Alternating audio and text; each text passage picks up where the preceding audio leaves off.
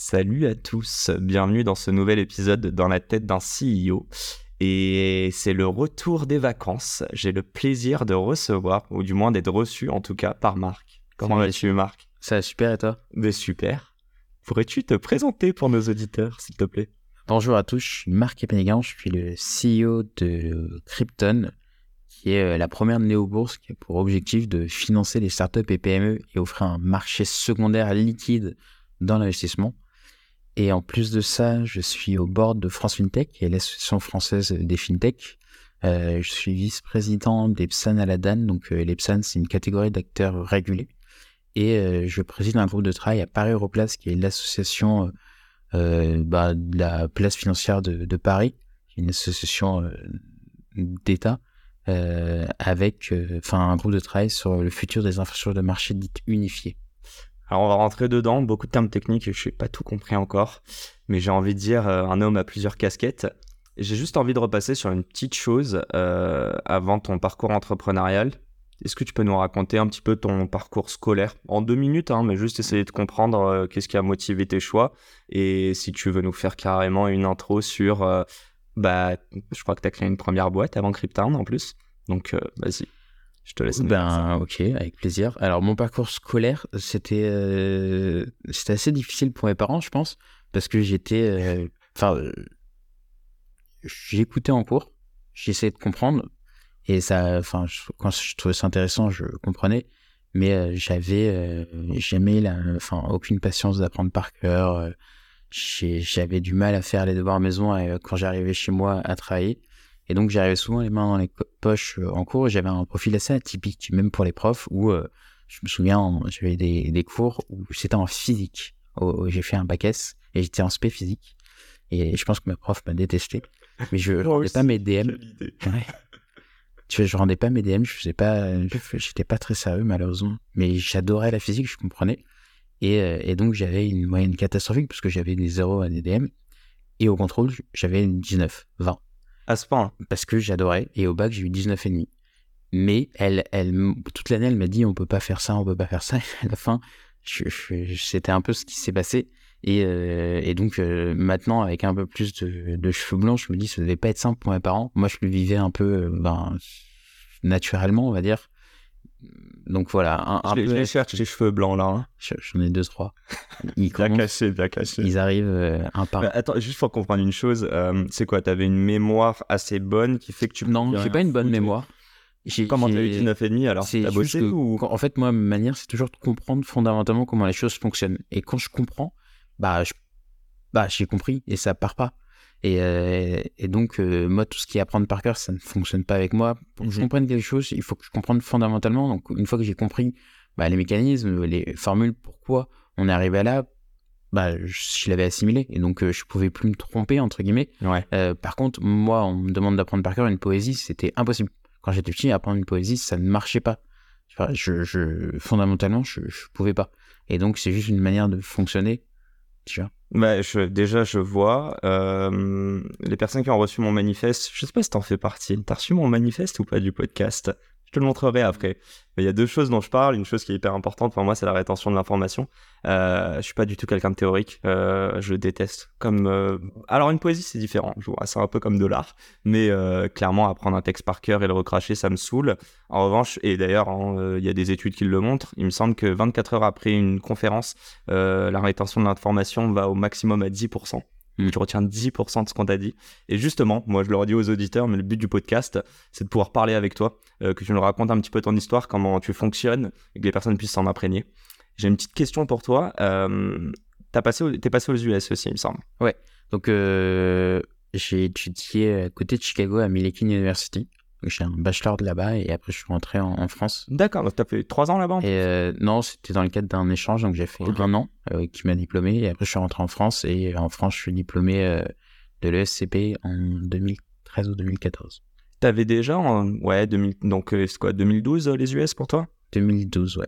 Fin de, fin, ouais, je suis rentré 2012. Avec, putain, 10 ans plus tard, on peut 10 ans. dire. Avec quelques cheveux blancs, trois cheveux blancs. Est-ce que tu es capable de regarder en arrière et de me faire, euh, sans forcément entendre, enfin, on a tous des idées préconçues de l'entrepreneuriat aux US, mais est-ce que toi, il y a des choses qui t'ont frappé à ce niveau-là, euh, qui t'inspirent peut-être aujourd'hui?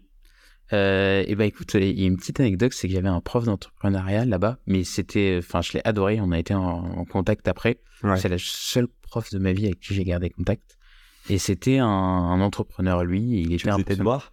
Et bah, c'était un peu différent de Samuel. Lui, il ne nous demandait pas de préparer des choses, mais par contre, en cours, il fallait être actif. Et ça, il n'y a aucun problème. Ça, j'adore ça. Mais donc, euh, donc, il n'y avait pas de problème à ce niveau-là. Et tu vois, je, à cette époque, je voulais pas du tout entreprendre. Je voulais travailler en finance, je voulais être euh, trader, euh, ce que j'ai fait un peu après. Mais et, en gros, j'étais étudiant, donc on a tous eu, on sait ce que ça veut dire être étudiant. Et à un moment, il y avait un concours d'entrepreneuriat dans l'université. Et le gain du concours, c'était 1500 dollars, tu vois. Et, et, moi, je trouvais ça intéressant. C'était avec ce prof que j'aimais bien. Il m'a demandé de participer. Et j'ai participé et j'ai vraiment adoré. Et donc, il y avait toute l'université qui travaillait dessus. Et je sais pas, il y avait une cinquantaine d'équipes, c'est des équipes de deux. Et euh, en fait, euh, je suis arrivé premier, j'ai gagné le, concours. Je l'avais fait que pour 1500 dollars, franchement. Et, euh, et, lui, il m'avait fait une remarque à la fin en disant Je suis certain que, enfin, que tu vas entreprendre et que ça marchera. Moi, à l'époque, euh, je m'étais dit, OK, enfin, ça m'avait intéressé, mais c'était pas du tout. Euh, c'était la pas du gain. faire. Bah, c'était la pas du gain euh, quand t'es étudiant, gagner 1500 dollars parce que t'as bossé 10 heures sur quelque chose, c'est sympa, quoi. Et donc, mais j'ai adoré. Finalement, je pense que c'est vraiment quelque chose qui a, qui m'a fait penser que ça pouvait être quelque chose pour moi et que j'aimais ça, tu vois. Et, et donc, je le remercie parce que c'est, de toute façon, la vie, c'est que des opportunités, il faut savoir s'en saisir. Et là, euh, là, vraiment, je pense que ça a changé pas mal de choses. Donc, euh, ce prof, euh, il m'a, enfin, il m'a apporté beaucoup de, beaucoup de choses. Sans lui, tu n'aurais pas du tout participé à ce. ce ah non, c'est certain que j'aurais pas fait ce concours. Ah ouais, sûr à 100%. Non, non ça, s'il m'avait pas, il n'était pas venu me voir en me demandant de le faire, euh, je l'aurais pas fait. Et, et, sans ça, j'en sais rien si je serais là aujourd'hui. Pour être honnête, on va pas réécrire l'histoire, mais en tout cas, je pense que ça a joué on, va en parler parce que c'est drôle, tu dis ça, mais euh, il me semble que tu es actionnaire, en tout cas que tu as participé à la création d'un startup studio, euh, que là tu nous as parlé de plusieurs associations dans lesquelles tu, es actif, dans tu es actif. Euh, donc il y a un peu cette culture de give back, alors qu'à l'époque, l'entrepreneuriat te, te, te parlait pas du tout. tu as parlé de finance, tu es passé chez Rothschild, il me semble. Euh, tu es aussi passé au ministère. Euh, ministère de. Ça remonte. J'étais en Quel stage. ministère, rappelle-moi? C'était développement durable. Ok. Au, Conseil des biotechnologies, mais ça, c'était un, stage d'école euh, il y a très longtemps. Ok. Et, et du coup, ne serait-ce que Rothschild, tu as passé combien de temps là-bas? Est-ce que, encore une fois, qu'est-ce qui te drivait dedans? Tu as parlé un petit peu d'argent. moi, je, depuis, enfin, je suis vraiment, et c'est toujours le cas aujourd'hui, passionné par, par la finance par les infrastructures de marché, par mhm. l'asset management, par la théorie aussi.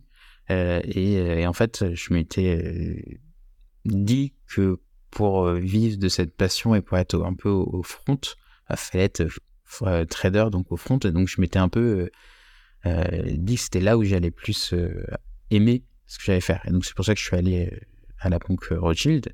Mais, mais en fait, je me suis rendu compte que j'aimais aussi beaucoup la théorie, réfléchir, euh, inventer, chose que tu fais moins hein, quand tu es, trader. Et donc, c'est là où je me suis dit que j'avais envie d'entreprendre, j'avais envie de, ouais, de, d'aller encore plus loin. Voilà. Et petite question juste sur Rothschild, euh, ça c'est à titre perso, euh, si t'es pas content, 4 ans. Euh, t'étais sur le marché secondaire?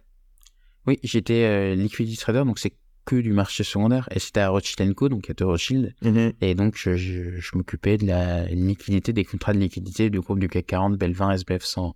Ok. Euh, ok, les indices. Euh, juste comprendre une petite chose. Dis-moi si je me trompe parce que j'ai des connaissances euh, là pour le coup théoriques. Moi, j'ai pas fait ma carrière dedans, mais j'ai étudié dedans. Est-ce que c'est c'est ce qu'on appelle un zero sum market? Donc dire que en gros, s'il y a quelqu'un qui gagne, quelqu'un perd en face. Est-ce que c'est le cas ou pas? Et d'un point de vue valeur, en fait, que aujourd'hui ça rejoint ces valeurs? Je pense que la finance ne faut pas l'avoir euh, de manière aussi complexe. Un marché secondaire, c'est simplement comme euh, un, marché de revente, comme n'importe quelle euh, chose, mmh mais où il y a des instruments fongibles, donc qui se ressemblent. Et, et donc, c'est comme un marché de location. Je prends un exemple on sait tous que quand vous revendez, enfin si vous avez un iPhone, quand vous le revendez, il a une valeur. C'est assez simple de le vendre. Donc, a, on peut trouver un indice qui a un as, qui a un bid sur les prix de, de Mhm. revente, et c'est exactement la même chose. Et donc, est-ce que quand tu revends ton iPhone, tu as perdu 300 euros, ben, tu es en perte, il y a personne qui l'achète, il fait une offre. En fait, ça dépend de chaque situation. Et donc, non, c'est pas toujours un, un- un jeu à somme nulle, puisqu'il y a des personnes qui vont vendre, qui vont faire une, une plus-value. La personne qui va acheter, euh, bah, potentiellement, elle acheter cher ou pas, on ne sait rien, ça sera plus tard. Je pense que c'est un peu plus complexe que ça. C'est juste un marché organisé euh, qui on a digitalisé, mais in fine qui permet d'acheter et de revendre des instruments financiers. Mais ça pourrait être autre chose. Il y a un marché secondaire de commodities, Mhm. le pétrole, l'essence, euh, c'est Les matières premières, ça, ouais. les matières premières. Et donc, in fine, c'est juste, euh, on, on a poussé, enfin, la, la finance, c'est juste qu'on a poussé au maximum euh, la manière de s'échanger. Donc c'est un facilitateur. C'est voilà, c'est juste de, se revendre, de s'acheter, d'échanger des biens, d'opérer ce qu'on appelle le règlement à livraison. C'est qu'une fois qu'on s'est mis d'accord avec un acheteur ou un vendeur, on sait rien de lui puisque c'est sur un marché, Mhm. donc euh, on on connaît pas son identité. Comment on reçoit euh, ben, le bien et, et le service? Et in fine, c'est que ça. Et après, c'est qu'on fait plein de choses. Donc euh, sur ce marché, il y a des personnes qui vont, euh, ce qu'on a dit, ce qu'on appelle spéculer. Donc il y a des personnes qui l'utilisent parce qu'ils ont besoin d'acheter euh, du pétrole. Il y a des personnes qui vont euh, l'utiliser pour essayer de créer de la valeur à partir de là. Mhm. Et donc, on peut s'imaginer qu'ils profitent du marché. Mais non, ils apportent beaucoup puisqu'ils apportent de la liquidité. Donc, plus il y a de personnes comme ça, plus il y a une volumétrie, plus euh, ce qu'on appelle le spread, donc c'est la différence entre le cours acheteur et le cours vendeur, va être faible. Et donc, les personnes qui voudront l'utiliser parce que euh, ils ont besoin du bien, ou ils ont besoin de revendre, vont être contents parce que hein, le spread sera faible. Donc, euh, donc c'est un, c'est un marché qui, euh, enfin, là je parle de tous les marchés, je parle pas que d'un, qui peut paraître complexe, mais in fine, il répond à des règles assez simples.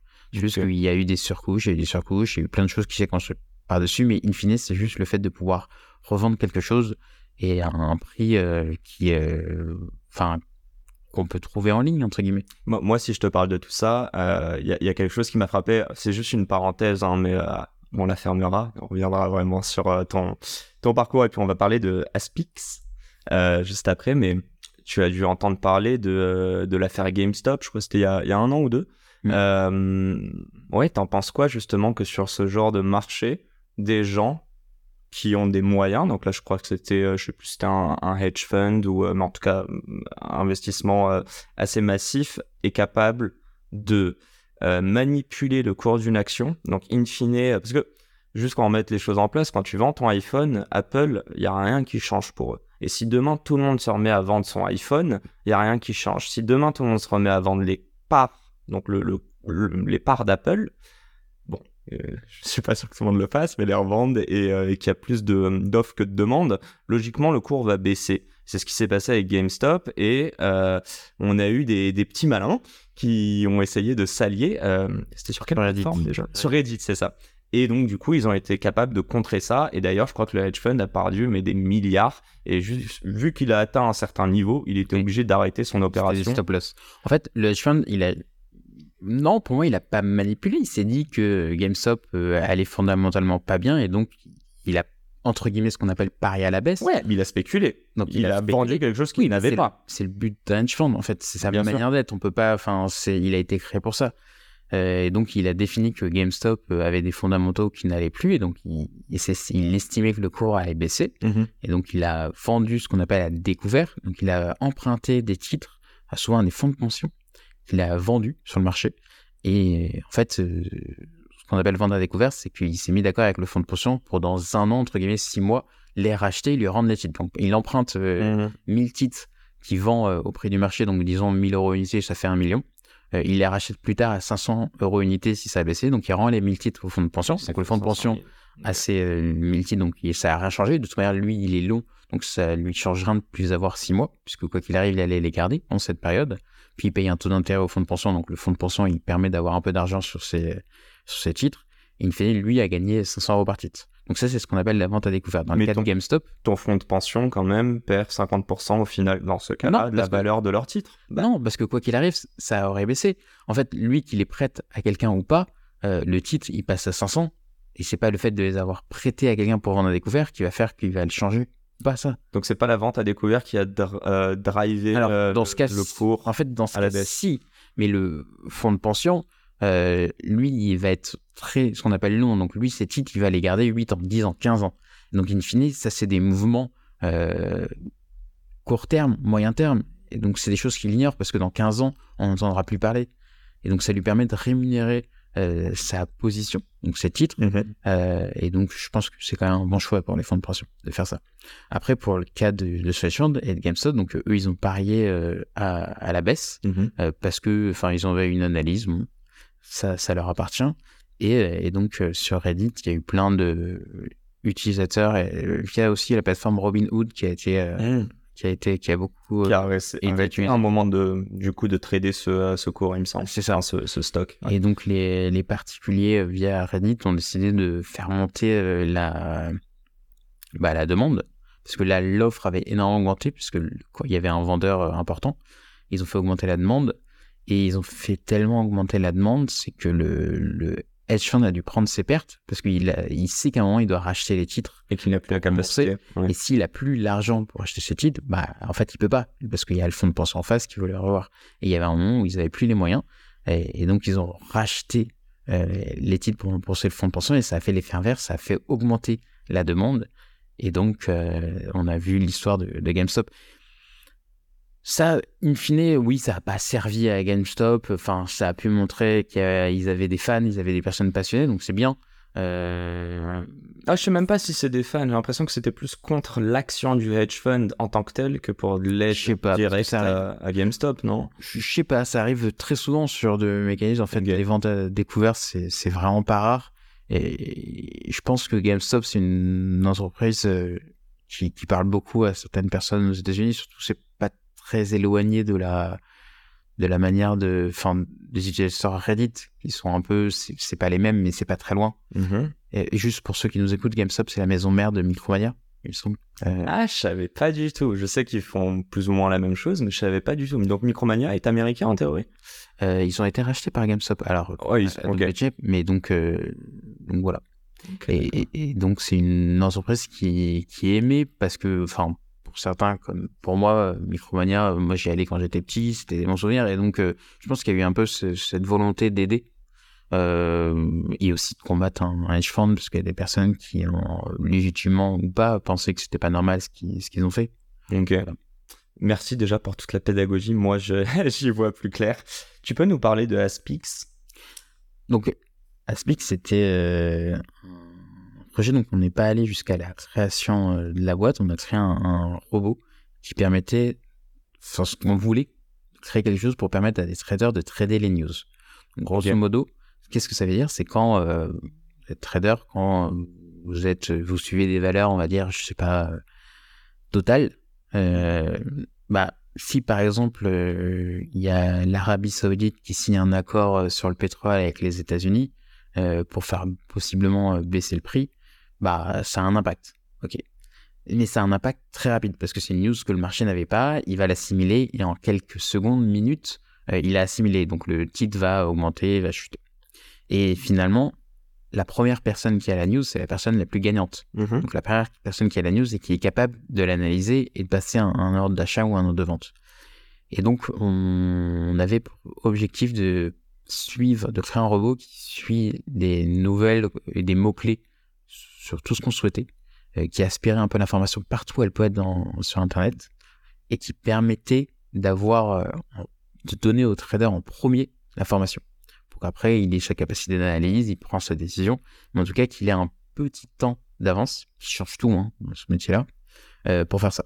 Donc on a développé l'outil, on était deux, il, il fonctionnait, mais le problème c'est que le business model était, était assez complexe, puisque pour être, enfin le marché était pas si vaste, il n'y a pas tellement de traders qui sont capables de trader les news, en tout cas en France pour commencer. Ok. Et pour être rentable, fallait mettre un prix par mot-clé très élevé. Ah, j'aurais vu un SaaS euh, classique, moi. Bah déjà, c'était à une époque où il n'y avait pas tellement de SaaS. Ok. Et de deux, euh, en fait, le problème des SaaS, c'est que tu as besoin d'avoir quand même beaucoup de personnes qui en ont besoin. Les traders qui trade les news, tu as des quelques salles de marché, tu en as 4-5, tu vas les signer, mais sauf que si tu as 4-5 de salles de marché en France intéressées, t'imagines le prix par salle de marché que tu dois en tirer. Sauf que sur un truc comme ça, où il y a pas, enfin, ils font pas vraiment ça, bah ton marché, enfin, nous, on a jugé que le marché était trop petit, et donc le prix devait être trop élevé. Et, donc, on s'est dit euh, que, euh, bah, que ça valait pas le coup de continuer. Mais ça nous a, enfin, ça m'a pas mal appris de choses. euh, même si le produit est fonctionnel, même si l'idée, je pense qu'elle était intéressante, je pense que le, ce que ça après, c'est que le marché, c'est la chose la plus importante. Donc on cherche, quand on lance, enfin, quand on lance un projet, quand on cherche à entreprendre, il faut évidemment qu'on réponde à une problématique. Il faut que cette problématique soit, soit, comment dire, partagée par pas mal de personnes et qu'on ait un. Enfin, pour moi, la première chose à faire, c'est regarder la taille de marché. C'est quelque chose qu'on entend souvent parler. ce que tu n'as pas fait du coup? ce que j'ai pas fait. Parce que d'ailleurs, tu dis depuis tout à l'heure, Parce qu'on était deux. Et, et donc, c'était avec un développeur. Et, euh, et, donc, on a décidé d'arrêter. Euh... Juste, l'aventure a pris combien de temps? Et tu nous as pas parlé du début, mais est-ce que tu as lancé ça pendant que tu étais chez Rothschild Non, juste après. Donc, tu as quitté Rothschild pour monter ce projet? C'est ça. Et, euh, et, donc, euh, et ça, c'est un problème que, dont tu nous parlais au début. Excuse-moi t'interrompre, mais juste qu'on comprenne bien. Euh, c'est quelque chose que tu as vu lorsque tu étais chez Rothschild? Non, parce que moi, je tradais pas des news. Okay. moi, c'était pas ma. Enfin, j'étais liquidity trader, c'est un peu différent. Mhm. Mais c'est un problème que je me suis imaginé. J'étais chez Rothschild que certaines personnes auraient. Et aussi, je, je, je, trouvais ça intéressant de trader à titre personnel. Et donc, je trouve ça comment dire, euh, je trouvais ça, je trouvais que ça apportait de la valeur euh, d'avoir la news avant tout le monde. Euh, par exemple, quand la BCE augmente ses taux, ce qu'ils ont fait mmh. dernièrement de manière assez forte, bah, en fait, les premières personnes à avoir cette info peuvent peuvent en tirer profit. C'était vraiment l'objectif. Donc, tu nous fais la petite suite et puis on va parler enfin de Cryptown et, et on repassera un petit peu sur notamment comme je le disais avant ta je crois que c'est ta nature intrinsèque de give back aujourd'hui et c'est aussi pour ça que tu es à mon micro mais mais ouais si tu peux nous faire un petit peu bah donc du coup la fin de Aspix c'est se rendre compte déjà ça a pris combien de temps avant de se rendre compte que le marché était pas forcément là? ça a pris un, à peu près un an dans le temps que le dev soit fait, qu'on décide d'aller creuser, euh, d'aller un peu plus loin. Mm-hmm. Et, euh, et donc après, voilà, on a décidé de passer à autre chose. Et il faut savoir, quand j'étais à l'ESCP, j'avais fait un mémoire sur euh, les risques factoriels. Donc, en, gros, on considère que la volatilité, c'est la manière de mesurer un risque dans les marchés financiers. Mm-hmm. bien sûr. C'est l'écart, entre guillemets, entre, entre les prix sur une période. Et plus elle est élevée, plus on estime qu'il y a un risque. Mhm. Euh, mais pour plein de raisons, euh, je pense que c'est un peu trop théorique, mais je, enfin, je suis convaincu que c'est pas la meilleure manière de faire. Et donc j'avais fait un mémoire dessus sur l'utilisation de nouvelles mesures de risque pour remplacer la volatilité. J'ai un exemple. Hein. par exemple, si vous avez un, enfin, quand le prix, euh, quand le prix monte, on va dire plus qu'il baisse, euh, et que sur la moyenne, en fait, il y a des écarts, mais que grosso modo, ça monte beaucoup. Par exemple, Tesla, mhm. on peut estimer que le, cours est volatile, alors que finalement, euh, ça ne veut pas dire qu'il y a tellement plus de risques.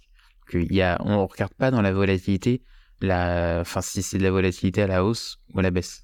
C'est en fait euh, juste dedans, la volatilité, elle est drivée par ton coefficient de corrélation aussi, j'imagine? Alors, ouais, la, corrélation, donc ça, c'est. Ça, date pour moi. Les cours qui reviennent là. Non, c'est ta, volatilité n'est pas drivée par ton coefficient de corrélation, c'est ta volatilité qui permet de calculer ton coefficient de corrélation. La corrélation, c'est juste, par exemple, euh, je te donne un exemple, euh, la Société Générale, le cours de la Société Générale est fortement corrélé au cours de la BNP. Ce qu'on peut comprendre, hein, c'est deux banques françaises. Mm-hmm. Ce qui veut dire, par exemple, s'ils ont un coefficient de corrélation de 0,8, sachant que le max c'est 1, je je dis 0,8, mais ça ne doit pas être très loin. Euh, qu'est-ce que ça veut dire? Ça veut dire que si la Société Générale finit en hausse à la fin de la journée, il y a 80% de chances que la BNP fasse aussi. Ok.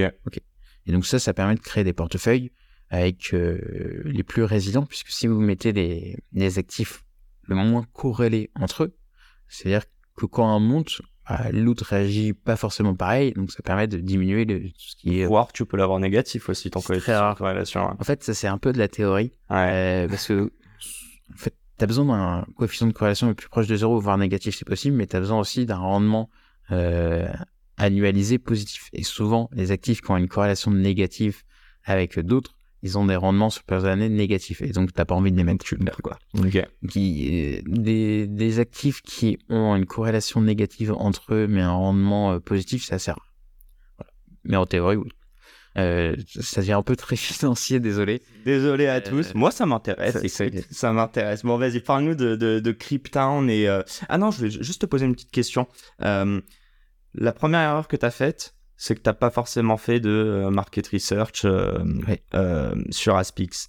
Est-ce qu'il y a Ouais, dis-nous. Mais c'est ça, des erreurs aussi que tu as faites. Bah, je pense que ça, c'était la, la, principale, c'est de ne pas avoir regardé la taille de marché en, en, 5 minutes, de se dire à qui euh, je veux le vendre, qui est prêt à payer pour ça. Euh. Tu as fait un customer survey euh, avant? Non. Donc, même pas, tu t'es même pas dit, OK, ces personnes-là, même pas j'ai vraiment payé ou pas, J'étais convaincu que je répondais à, un problème et, et donc je savais la manière de, de sortir une solution, qu'elle apporterait de la valeur mais c'est vrai que je me suis pas, enfin, je m'étais pas posé la question en disant sur le fait qu'il y avait trop peu de personnes que ça allait intéresser. Le peu de personnes allaient être très intéressées, mais il y a des, il y a des produits où on intéresse très peu de personnes, sauf que ça apporte une telle valeur qu'en fait, il y a moyen de faire un business. Mhm. Mais dans mon cas, personne allait payer ça 100 000 euros par an. Euh, enfin, en tout cas, pas au départ. Et donc, euh, j'avais estimé que, enfin, un peu trop tard, qu'il n'y avait pas suffisamment de profondeur de marché. Chose que, chose que maintenant je regarde en priorité, évidemment. Et il y a eu un autre learning dessus ou pas? Bah, Il y en a plein. Après, c'est des, plus des micro-learning. Ouais. Quand on entreprend, on apprend plein de choses. Euh, moi, je pense que entreprendre, c'est, c'est quelque chose. Enfin, tous ceux qui ont envie et qui hésitent à sauter le pas, j'ai envie de vous dire, euh, allez-y parce que, en fait, ok, c'est une période euh, complexe. Ok, c'est à risque. Ok, on ne sait rien de ce qui va se passer, mais vous allez apprendre plus que n'importe quoi. Enfin, en, France, les quoi. Bah oui, en France, les personnes sont prêtes à payer 10 000, 15 000 euros par an pour des études. Aux États-Unis, c'est 50 000 dollars l'année dans les grandes écoles euh, pour essayer d'apprendre des choses. L'entrepreneuriat, finalement, euh, vous, vous vous lancez. Euh, si ça fonctionne, tant mieux. Si ça fonctionne pas, en fait, vous avez appris bien plus, pour bien moins. et, quand je dis bien plus, ça n'a rien à voir. Et, et, donc, moi, je pense que surtout en France, où vous avez le droit à l'agre, au chômage, etc il n'y a, pas tellement de risques. Donc, euh, moi, j'ai envie de vous dire, euh, entreprenez. Par contre, préparez-vous. Il faut, il faut regarder, il faut, faut, faut être bien préparé. Il faut être résilient également. Donc, préparez-vous, ça veut dire euh, regarder la taille de marché. Ce que je n'ai pas fait. parler avec le marché. Parler, c'est vrai, complètement. C'est essayer d'interviewer des personnes qui pourraient être la cible de votre produit. C'est de voir si ça les intéresse, parce que peut-être qu'ils vont vous dire, bah, en vrai, pas tellement. Même si ça paraît une bonne idée dans les faits, pour une raison X ou Y, bah, ils vont pas l'utiliser. C'est intéressant de le savoir ASAP. Et donc. Euh, et même si la réponse est positive, savoir s'ils seraient prêts à payer pour ça. Exactement. Donc, euh, non, il y a beaucoup de questions à avoir en amont. Et après, il y a. Enfin, on peut modifier. Par exemple, si on a une idée, on veut résoudre un problème et on arrive à voir que finalement le marché il est pas assez profond ou les personnes ne sont pas prêtes à payer, mhm. on peut peut-être la modifier un peu ou ça, ça marcherait. Et donc, il faut être euh, hyper euh, ouvert. Il faut vraiment pas être figé. Il faut pas se dire c'est ça quoi qu'il arrive. Euh, L'entrepreneuriat, c'est pas ça. C'est accepter de modifier même des choses cœur quand le marché euh, n'est pas d'accord et enfin quand il le prend pas. Faut savoir que le marché a toujours raison. Enfin, faut pas aller à contre-courant. Mhm. Euh, il faut pas avoir raison trop tôt. Ça, c'est mauvais également. Par exemple, si vous dites, si vous aviez inventé la, la voiture électrique il y, a, il y a 30 ans, je crois qu'il y a eu des essais, hein. il y a très longtemps de voitures électriques. Bah, le marché était trop tôt et ça n'a pas fonctionné. Alors que là, on voit que ça, ça, fonctionne énormément. Donc, il faut quand même toujours aller dans le sens du marché. On peut amener des innovations majeures, on peut essayer de le, modifier, mais euh, aller à contre-courant, c'est beaucoup plus complexe. Ouais, donc il y a une question de momentum aussi, voir si le marché est prêt à recevoir tout ça. Exactement. Ok, comment euh, donc déjà je crois que tu as fait euh, un market research pour Cryptown, raconte-nous un petit peu le et même aussi comment vous avez identifié le, le, le pain, le problème euh, avec tes, tes cofondateurs que tu peux aussi mentionner. Eh bien avec grand plaisir. En, gros, quand j'étais à la banque Projet, j'étais liquidity trader, donc je m'intéressais beaucoup à la liquidité, à la volumétrie sur les large caps. Et dans mes recherches à l'ESCP dans mon mémoire, j'avais fait une, donc des recherches sur les risques une nouvelle mesure de risque. Mhm. Et je m'étais beaucoup intéressé au risque d'illiquidité. Donc le fait que quand euh, vous vendez, euh, il n'y a pas d'acheteur, en tout cas pour cette quantité, et donc ça va baisser le prix euh, possiblement de manière importante, ou vous achetez, c'est inverse, c'est l'inverse. Par exemple, si vous, c'est le fonctionnement d'un carnet d'or dans bourse, mhm. si vous avez un, acheteur à 100 euros sur le cours de quoi que ce soit, s'il en achète pour 1000 unités et que ce second acheteur il achète à 150 pour 10 000, bah, si vous vendez 10 000, bah, vous allez faire enfin, pardon, l'inverse. S'il l'achète pour 100 euros 1000 unités et le prochain acheteur achète à 50 10 000, si vous vendez 10 000 unités, vous allez en vendre 1000 la première, 9000 à la seconde si vous vendez Mhm. au marché. Donc vous allez euh, faire, euh, vous allez euh, Avoir un bon prix sur les 1000 premiers, mais très mauvais prix sur, sur le reste. Vous allez impacter le marché, vous allez créer de la volatilité et donc du risque. Donc le risque de liquidité, c'est créer le plus de volatilité sur certaines typologies d'actifs. Donc moi, je me suis intéressé à ça en disant, bah, si le risque de liquidité crée tant de risques sur les marchés cotés, euh, qu'est-ce qui se passe sur le non-coté, sur les PME, sur les startups? Parce qu'il n'y a pas, entre guillemets, de la volatilité, parce qu'il n'y a pas de cours, on peut pas la mesurer, mais elle existe. Euh, quand vous êtes business angel et que vous investissez dans une boîte, vous savez que vous n'allez pas pouvoir en sortir. Mhm. Et si vous voulez forcer le sorti- le- la sortie alors qu'il n'y a pas d'exit, bah en fait vous allez revendre des actionnaires existants qui vont vous racheter euh, à une part infime du prix.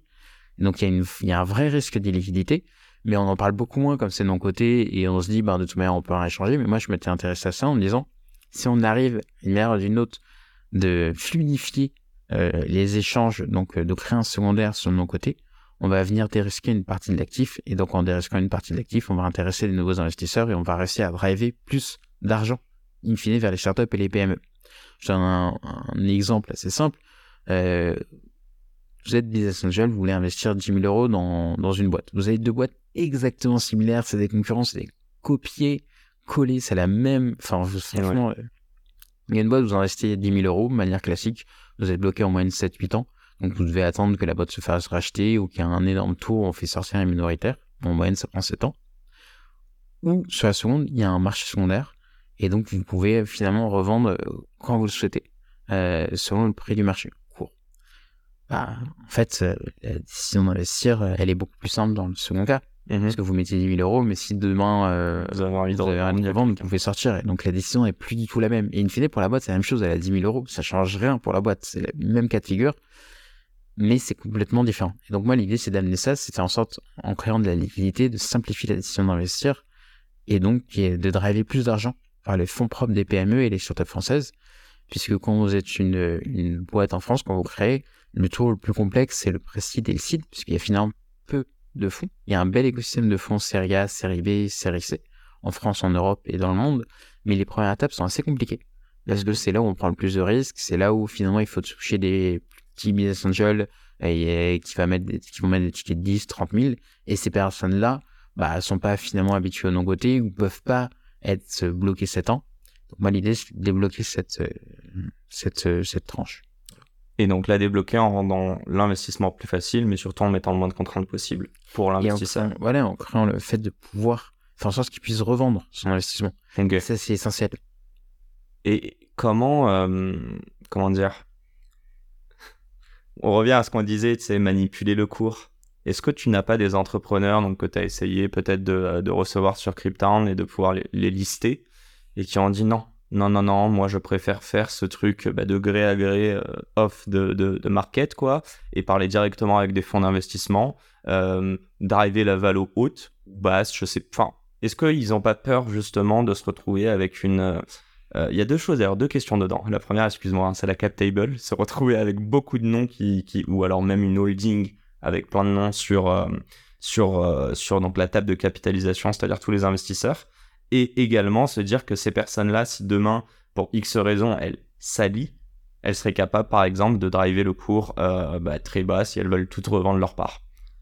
Alors, nous, dans le cas de Crypton aujourd'hui, euh, les investisseurs sont pas sur la table de capi. C'est une, une, Ok. une holding, un procès qu'on contrôle. Il n'y a pas cette problématique. Et ils n'ont pas de pouvoir décisionnaire. Aucun. Ok. Et on, on s'est rendu compte également que euh, le cours, c'était vraiment un, un marché secondaire de ces actifs, mais euh, qui ne drivait pas du tout la, les valos et la suite de la boîte.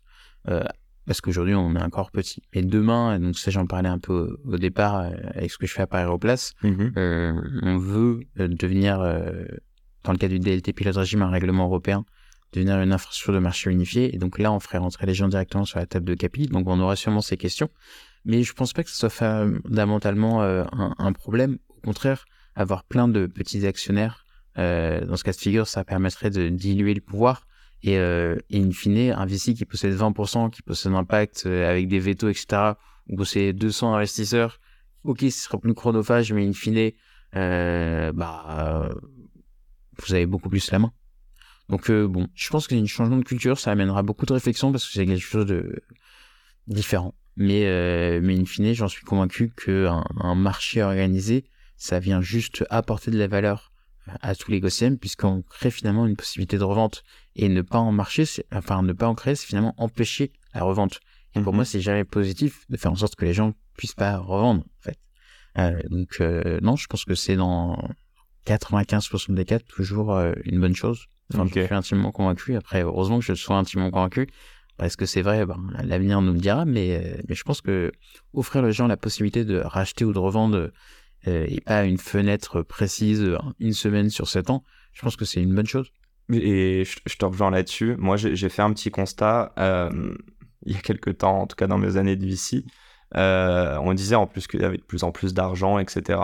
Bizarrement, euh, déjà, on va pas rentrer dans ce débat, mais c'est quand même plus ou moins la même typologie et de boîtes et de d'entrepreneurs qui se font financer par des VC. Mmh on fait quoi de tous les autres qui créent de la valeur sur le marché, qui ont des boîtes qui sont belles, qui vont pas forcément faire un milliard de valo et qui n'ont pas forcément la vocation, donc euh, le statut de licorne, voire l'IPO derrière. Euh, et il y a quand même des acteurs avant toi. J'ai aussi reçu euh, Lucas Mesquita dans, dans le podcast de, Caption, qui essaye, lui, donc plutôt sur la revente, mais il y a beaucoup d'acteurs, enfin beaucoup, quelques-uns en tout cas, qui font de l'equity crowdfunding. Et moi, pour, en pour avoir bossé pour l'un d'entre eux, que je ne mentionnerai pas, euh, que j'ai quitté euh, très rapidement. Pourquoi? Parce que on vendait quelque chose, on prenait des fixes, euh, des fees, donc des, des, frais fixes, et on ne faisait aucune due deal ou presque. Le seul objectif était de maximiser les frais fixes et en fait le variable on s'en foutait. Et euh, moi, ça rejoint pas du tout mes valeurs. En revanche, euh, je le dis souvent, j'ai eu euh, deux idées de start-up, ça en faisait partie. C'était vraiment créer plus une communauté pour évangéliser l'investissement et en fait rendre pas mal de personnes qui le savent pas encore, mais j'en suis convaincu, qui vont devenir business angel, même si elles se brennent pas comme ça. Ouais, est-ce qu'il manque pas Alors on parle de toi, on parle de caption, mais voilà, bah, c'est quoi ton avis sur tout ça, toi? Mon point, c'est que le crowd equity donc c'est le fait de faire de financement participatif en action. C'est le seul, le, seul euh, entre guillemets secteur du financement participatif en décroissance qui fonctionne pas fondamentalement en France. Donc le financement, le crowdlending fonctionne bien. Mm-hmm. Tout ce qui est crowdfunding immobilier fonctionne bien, mais le mm-hmm. crowd equity, fonctionne très mal, euh, voire fonctionne pas, parce que euh, dans l'equity, le fait qu'il n'y ait pas de liquidité, bah, malheureusement, vous dites aux business angels, investissez, et euh, fermez les yeux et dans 7 ans, en 8-10 ans, on se reparle et vous ouvrez la boîte et on verra.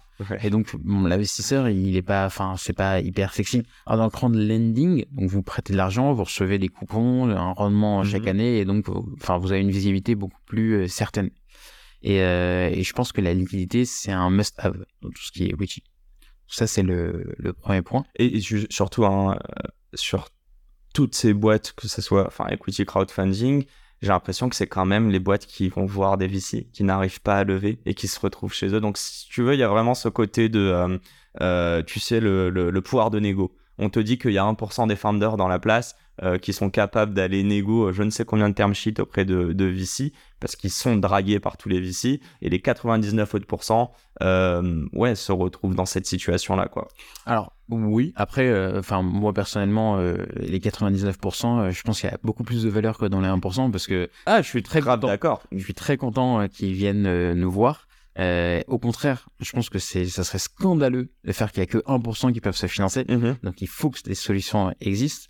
Et pour le second point, je suis complètement d'accord avec toi, les frais fixes, enfin, il faut être drivé sur les résultats et aligné. Et donc, nous, chez Krypton, on a des frais fixes ridicules en 1500 euros pour opérer la due deal. C'est-à-dire qu'à la différence des, autres, on opère une due deal, on fait rentrer un commissaire en compte, un cabinet d'avocat, une agence de notation. On a pour chaque boîte, vous pouvez voir sur le site, un document d'information qui fait 50 pages qui a été vérifiée par ces trois experts. Elle nous coûte plus cher que 1500 euros. Donc, quoi qu'il arrive, nous, les frais fixes, on s'en fout. Et on va prendre un pourcentage que sur la réussite. Mais une importance sur la confiance, j'ai l'impression. Mais des investisseurs ouais, tu ramènes. C'est hyper important. Moi, ça me semble essentiel. Et de deux, enfin, ça me semble pas sain de prendre des frais fixes à une boîte qui a besoin de financement. Euh, on aligne les résultats. Moi, je suis content si elle se finance. In fine, moi, ça prouve mon modèle. Tout monde est content. Si vous voulez me financer sur les frais fixes, ça veut dire que je ne croyais pas en, enfin, je veux dire que je crois pas en ce qu'on fait. Et la différence, en fait, on pourrait croire en disant ça qu'on prend euh, beaucoup de variables, mais c'est même pas le cas. On prend moins que les autres parce que grâce au secondaire, on a un, revenu euh, que les autres n'ont pas, qui est sur les échanges donc, futurs où entre les investisseurs, on va prendre 2% aux acheteurs et 2% aux vendeurs à chaque échange. Donc c'est ce que tu appellerais ton bid-ask spread ou?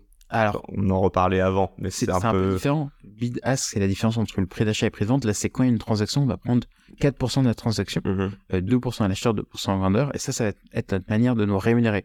Donc nous, quand on finance une entreprise, le but, c'est que son actif soit listé chez nous, euh, et, donc, la période de financement, c'est juste le fait d'aller sur le listing. Finalement, nous, euh, si elle est break-even, tant mieux. Et mhm. après, le listing va durer ce qu'on disait, en moyenne 7, 8 ans, 10 ans. Et à chaque fois qu'il y a un échange, on va prendre 4%. Et là, pour le coup, euh, c'est digitalisé. Donc, on a beaucoup moins de ressources et de TP à mettre dessus. Et c'est ça mon vrai business model. Et ce qui fait que je ne fais pas peser sur le primaire, sur le financement, sur la boîte et ce qui nous permet, en plus d'apporter de la valeur aux investisseurs via euh, un secondaire, via de la liquidité, ça leur permet également, enfin ça me permet également de, de me nourrir différemment. Et donc d'avoir un business model qui est beaucoup plus simple à mettre en place. Euh, très clair. Petite question. Deux, bon, je te pose la première. Euh, comment vous établissez la valo? Euh, c'est euh, un accord avec donc les entrepreneurs qui viennent te voir pour être listés. Et toi tu leur dis nous on a établi cette valo là euh, est-ce que c'est une fourchette? Est-ce que c'est une valo fixe? Comment ça se passe en fait? Alors ce qui se passe c'est que dans en fait on a plusieurs étapes. Et il y a un moment une étape c'est de remplir ce document d'information. Mm-hmm. on va mettre à validation à cette agence de notation à ce commissaire compte et ce cabinet d'avocat et dans ce document d'information il y a, il y a une page sur la valo il y a une page, donc euh, on demande euh, à l'entreprise de se valoriser et d'expliquer la méthode de valorisation. Puis après, on va faire euh, auditer cette valorisation par cette agence de notation. Nous, on ne donne pas de conseils, c'est vraiment l'agence de notation. Sachant qu'une valo pour une boîte qui est jeune, en général, elles sont plutôt jeunes, les boîtes que tu reçois. C'est ça. Il n'y a pas de vrai, vrai modèle, on est d'accord Alors, non, mais déjà, c'est un bon exercice d'expliquer. Mm-hmm. C'est hyper dur, mais en fait, on veut qu'ils fassent l'effort. Parce qu'en essayant de faire l'effort, ils vont comprendre ce que ça veut dire aussi de mettre plusieurs millions euh, et, après, on leur explique que, en fait, ils sont un produit. Nous, on est une marketplace. in fine, la valo, c'est le prix. Euh, et c'est au même titre quand vous mettez une valo euh, trop forte. C'est si vous vendez un produit trop cher, bah, vous n'allez pas le vendre. Vous n'allez pas vous financer. Ça va être compliqué. On leur explique que le but, c'est que ça fonctionne. C'est qu'ils se financent. C'est pas d'être bloqué. C'est mm-hmm. la première étape de financement est importante et il faut que ça fonctionne. Et donc, on leur explique plus la valo sera forte, euh, moins il y aura de chance. Plus ça sera compliqué, mhm. moins et même il y aura moins de chances de lever maintenant. Et, et donc ça, enfin pour l'equity story global, bah, ils font un quick win là, mais finalement ce sera pas du tout rentable à la suite. Voilà, j'explique ça. Et souvent ils comprennent. Et, euh, donc moi, on, me dit souvent, enfin, on a été, euh, il y a plusieurs personnes qui m'ont dit, qui sont étonnées des valorisations qu'on a dans ces documents d'information qui sont assez faibles. Parce que nous, on a un vrai, euh, enfin, on est pédagogue avec les entrepreneurs, on leur explique vraiment ce que ça veut dire une valo, euh, pourquoi ça n'a aucun intérêt qu'elle soit trop haute au départ, pourquoi les premiers tours, le but c'est vraiment que ça se passe bien, que ça soit le moins chronophage, c'est focus, c'est de faire financer, et pourquoi bah, le fait d'avoir une, un VAO faible et donc permettre à des investisseurs de rentrer à des bonnes conditions, c'est important pour la suite. Et, et souvent, bah, ils comprennent. Après, in fine, ils font ce qu'ils veulent. Donc mhm. ceux qui ne veulent pas, bah, dans les faits, ce sera, enfin, il y en a qui ont quand même réussi, il y en a que ça a été plus complexe. Voilà, in fine, c'est comme ça qu'on fait euh, ce travail-là de valorisation. Je, rigole parce qu'on en parlait en, en off avant et puis, euh, et puis ça embraye parfaitement sur ma question. Euh, bon, sans parler de Valo, mais vous avez levé des fonds récemment. Euh, si tu peux nous en parler et si tu peux nous expliquer pourquoi t'as pas menti sur tes fonds, sachant non mais sérieusement c'est tellement monnaie courante euh, déjà de, de, de, de, booster x2 x3 ta levée de fonds euh, en faisant un effet de levier même si tu ne l'as pas encore contracté ta dette. c'est aussi monnaie courante malheureusement en startup et beaucoup d'investisseurs le savent que des entrepreneurs fraudent en fait, falsifient leurs chiffres hmm. pour maximiser leurs chances de lever des fonds. Euh, ça n'a pas été votre stratégie. en fait, alors nous, on a levé 1,350, enfin 1 350 000 euros euh, début d'année. Mhm. Euh, on l'a fait en deux tranches successives de 650 et 350 en equity et 400 000 de dette. Donc finalement, on a même levé un peu plus. Et ça, c'est l'argent qu'on a, qu'on a reçu. Via Cryptown ou pas? Non, on l'a pas fait via Cryptown. Je pourrais expliquer pourquoi.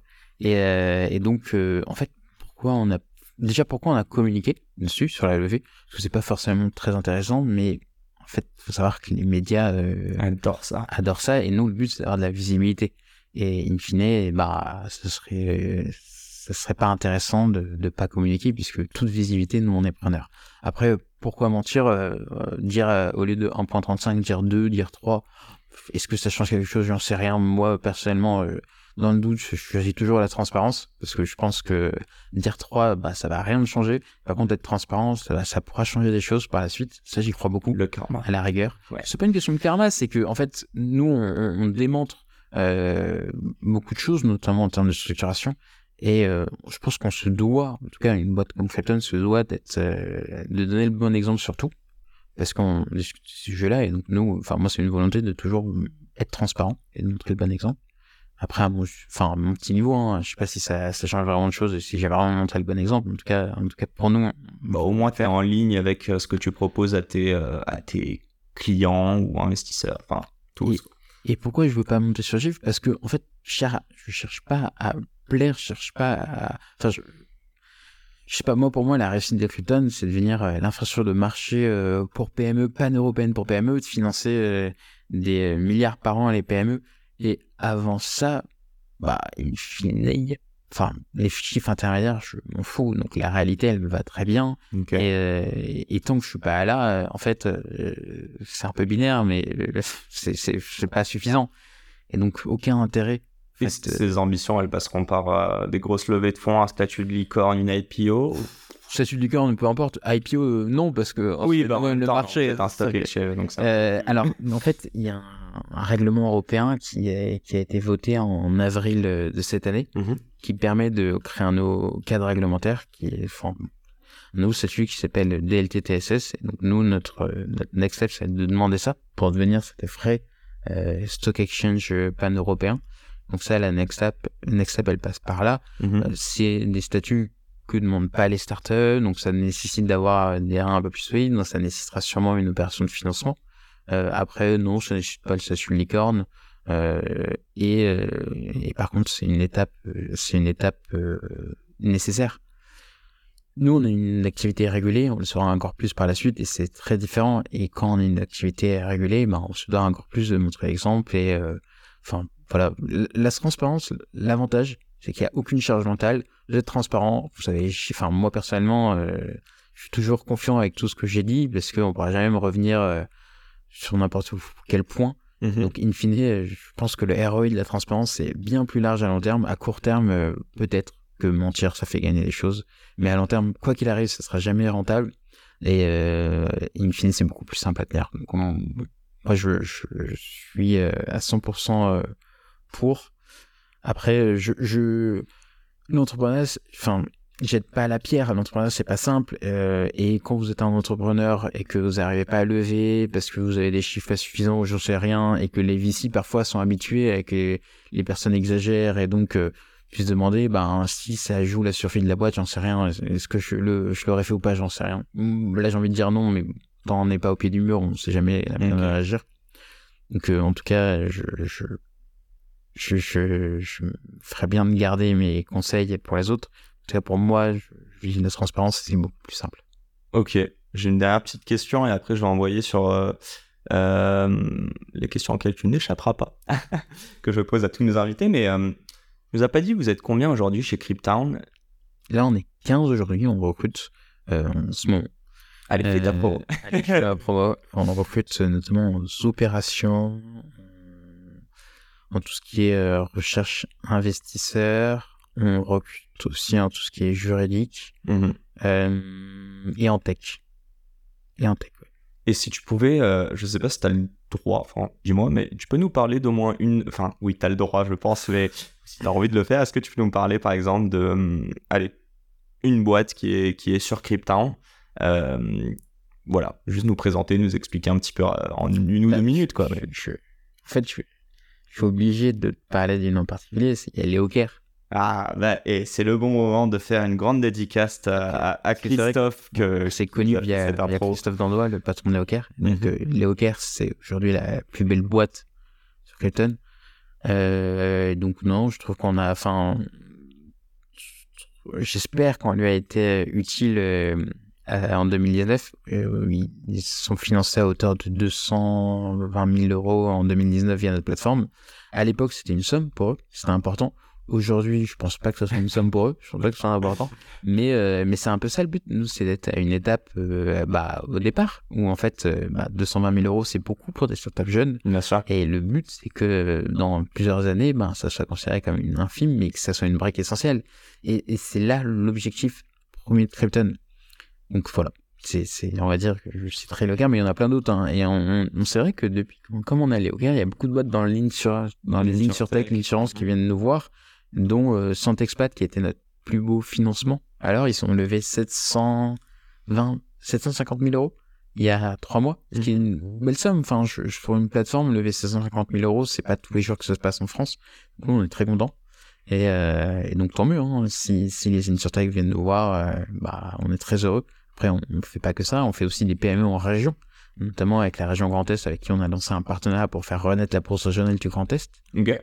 Euh, et donc nous, in fine, moi mon objectif c'est permettre à des PME très traditionnelles et qui sont incroyablement essentielles pour la France de trouver des fonds propres là où le, financement peut être beaucoup plus complexe. Parce que les ne regardent pas les PME, parce que finalement peu de gens regardent les PME régionales et, euh, et je pense que c'est le cœur économique de la France et qu'il faut répondre à leurs besoins de financement et que la dette euh, qui ont l'habitude de faire jusqu'à maintenant se complexifie en raison notamment des PGE qui augmentent leur, leur ratio nettement. Donc il faut trouver des solutions alternatives. Je pense que les fonds propres est la solution alternative que on souhaite, euh, souhaite leur offrir la solution. Et du coup, ça va marquer la fin de notre épisode au bout de 50 et quelques minutes. J'ai quand même beaucoup de questions à te poser encore. On va y aller un petit peu rapidement et j'ai cette première question que j'ai préparée qui est en dédicace à notre euh, Edouard Baird national, mais euh, est-ce que c'est une bonne situation, ça, entrepreneur? Euh, Alors, est-ce que c'est une bonne situation? Je pense que quand on est passionné par ce qu'on fait, oui. Parce que moi, j'adore ce que je fais, donc je suis très heureux et, enfin, vraiment, pour le coup, je suis vraiment passionné. Donc, euh, in fine, euh, est-ce que c'est une bonne situation de faire ce qu'on aime? Oui.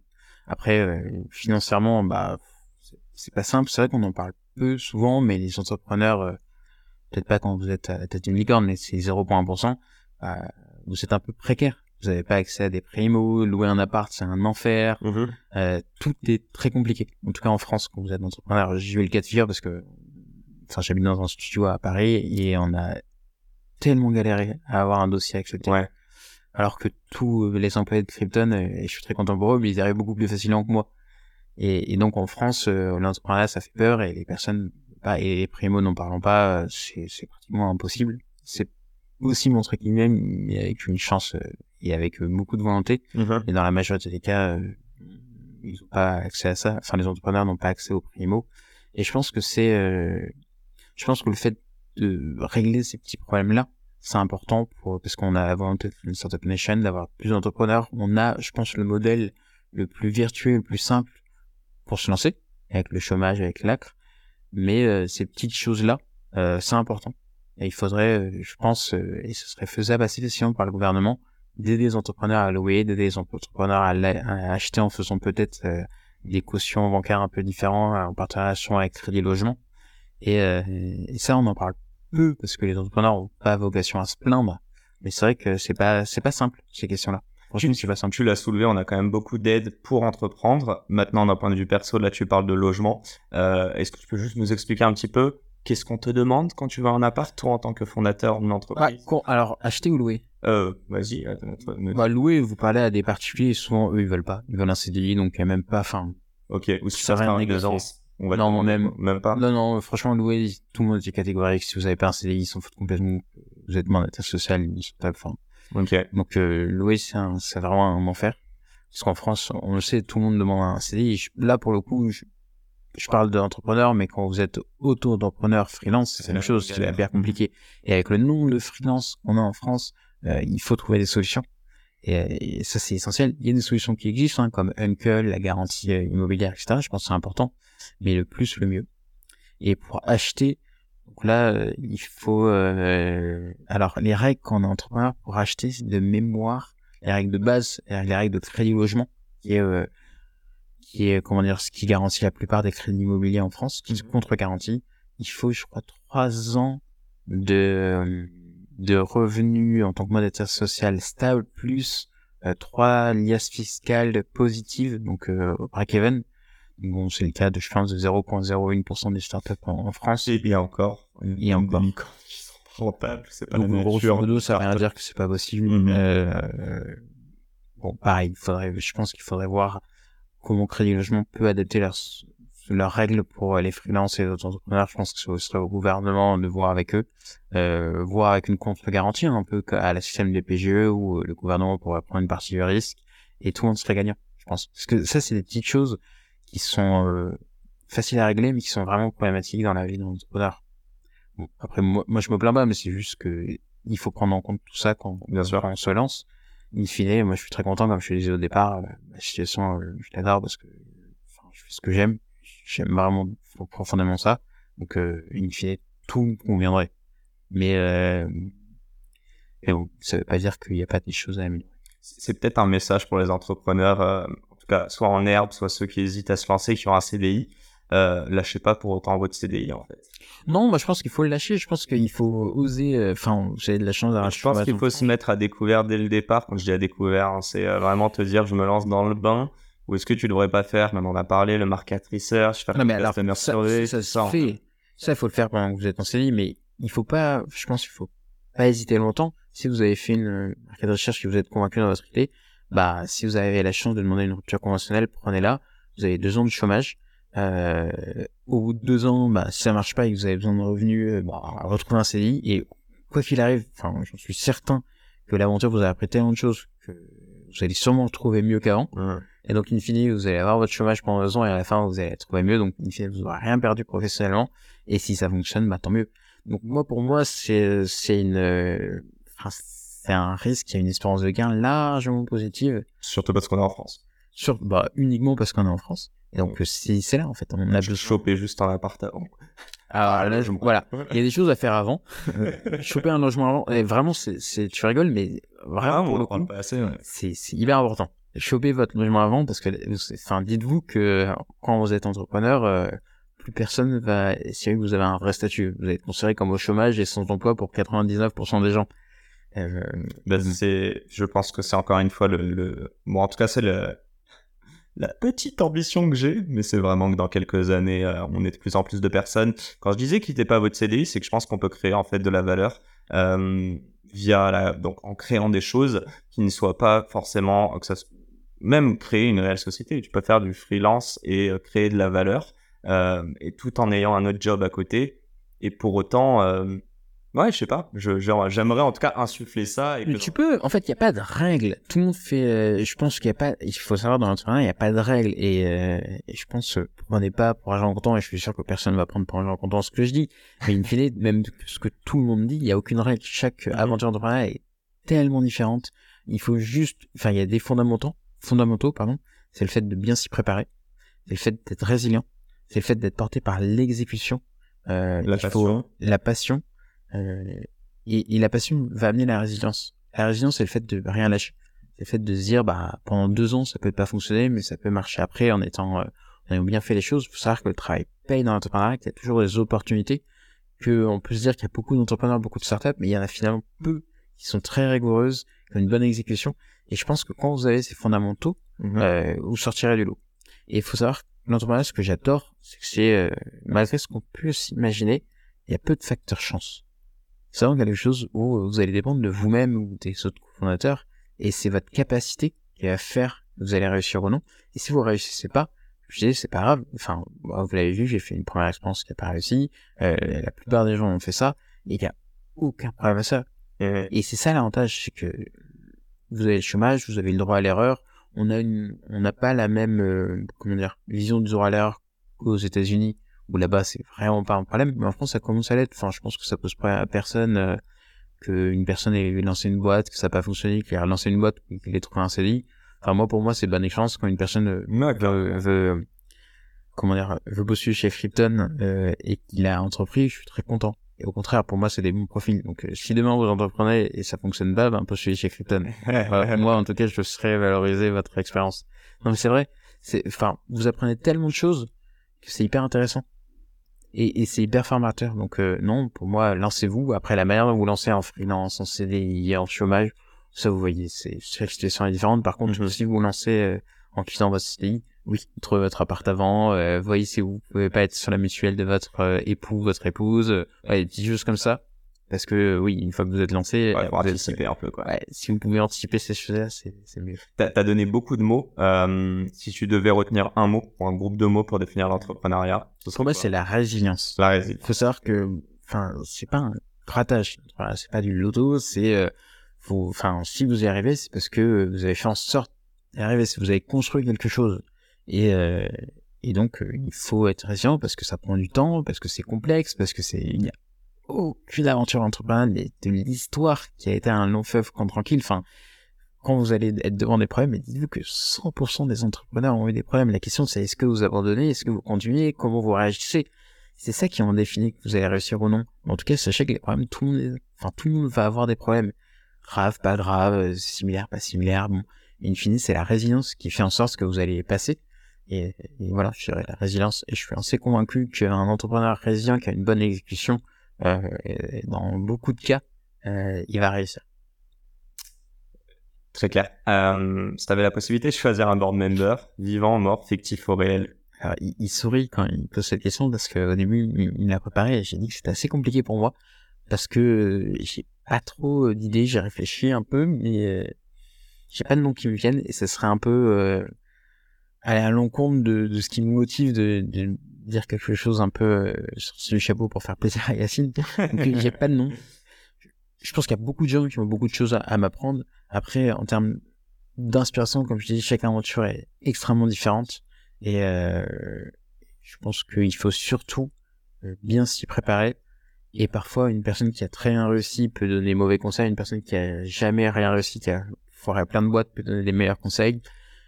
Et parfois, vous avez besoin des personnes inspirantes qui, qui peuvent vous expliquer comment euh, manager des grandes équipes. Parfois, il faut des petits déblocages, une mise en relation. Donc, j'en sais rien, j'ai pas de nom qui me vient en tête. Si on regarde derrière, euh, c'est qui la personne euh, qui t'a le plus inspiré dans ton activité entrepreneuriale? Euh... Ouh, qu'il est chiant, Yacine.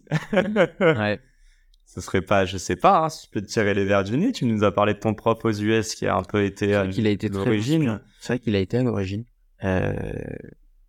Tu sais, jusqu'à aujourd'hui, je savais pas, peut-être, mais c'est vrai qu'il a, c'est peut-être grâce à lui que j'ai décidé de le lancer. On le salue. Essayons de le saluer.